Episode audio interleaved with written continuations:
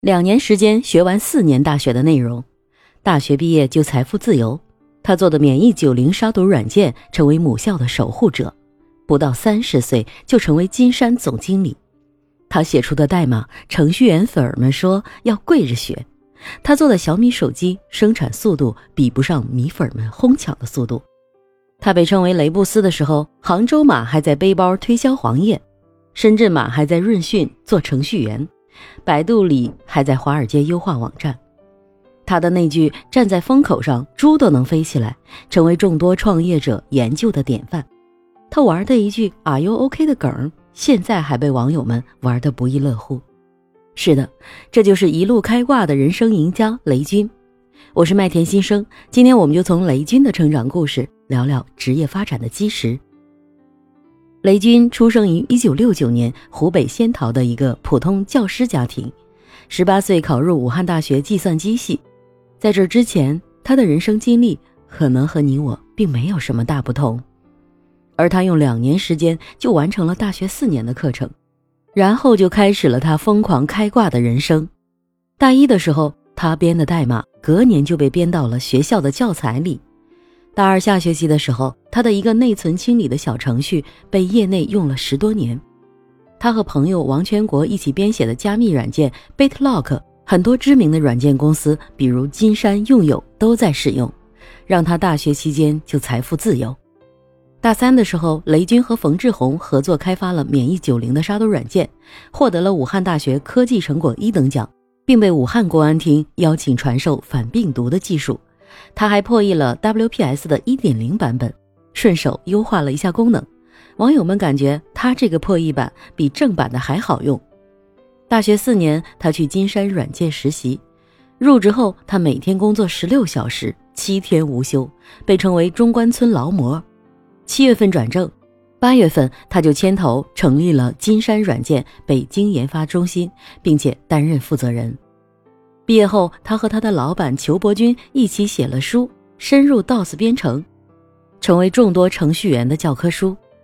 在入职金山的第二年，他主导开发的 WPS 市场占有率已经达到了百分之九十五，极大提高了用户的办公效率和工作质量。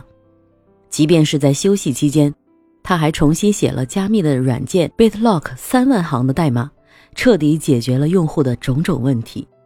不到三十岁，他就成了金山总经理，但他仍然没有放弃写代码。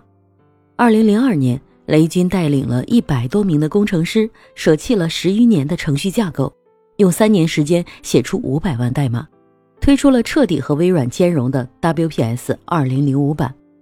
在这些雷军光辉的履历当中，我看到了对专业的钻研和热爱。在一次和王源的对谈节目中，雷军说。有人说他的代码像诗一样悠扬，如果不是那么极致的热爱、刻苦的钻研，谁会把代码写得像诗一样呢？另一方面，我也看到了一个和时间赛跑的人。据说他大学报道的第一天就跑到图书馆去学习，可当他发现身边的同学比他更刻苦、更用功的时候，他连午休的时间都放弃了。而他在大学的每一年都有成果，都有产出。正因为这样的目标感和意志力，还有超强的时间管理能力，才让他两年就完成了大学的学业，大学毕业就实现了财富自由。意志力、时间管理能力，对专业的钻研和热爱，相信这就是雷军职业发展成功的第一个基石。而这远远不够。雷军在一次回首往事的时候说，他被微软骗了，因为当时的微软收购金山不成就想出了一个办法。与 WPS 共享格式，雷军答应了，结果却让 Office 顺利占领了 WPS 的市场地位，让金山陷入前有微软后有盗版的危险境地。他虽然也曾想过放弃，申请离职，可是老板给了他半年的时间让他休假，也让他痛定思痛，开始思考，人生中最后一件事情到底是什么呢？谁的人生都不会是一帆风顺的。在雷军说他迷茫的时候，很多网友说他拥有四个亿的美金存款迷茫，是不是凡尔赛？但我想，一个真正拥有梦想的人，会在遇到困难的时候不被打击，只是思考我该如何走出困境，去到更好。也每当他可以把自己的目标踩在脚下的时候，总要思考人生的下一步，不畏困难，积极的从犯错中成长。这算不算是雷军不断成功的第二个基石呢？二零零七年，金山上市两个月之后，他离开了这间服务十六年的公司，开始筹划真正属于自己的事业，做一间伟大的公司。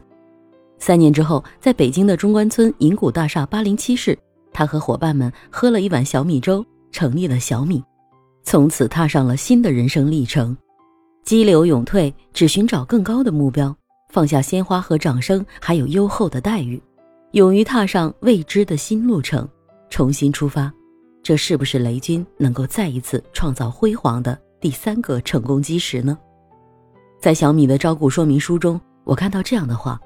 创新科技和顶尖设计是小米基因中的追求，小米立志拿出每一款产品都超出用户的预期。优秀的公司赚的是利润，卓越的公司赢的是人心。雷军说：“这是我人生的最后一件事儿，干完拉倒。”如果你也能够像他一样拥有远大的梦想，在专业上刻苦钻研，即便犯错也能够积极的反思和成长。付出不亚于任何人的努力，并且不断的追求更高的目标，相信这样一步一步的成长基石，也会为你的成功铺就康庄大道。雷军的年度演讲即将到来，期待雷布斯带给世界的下一个惊喜。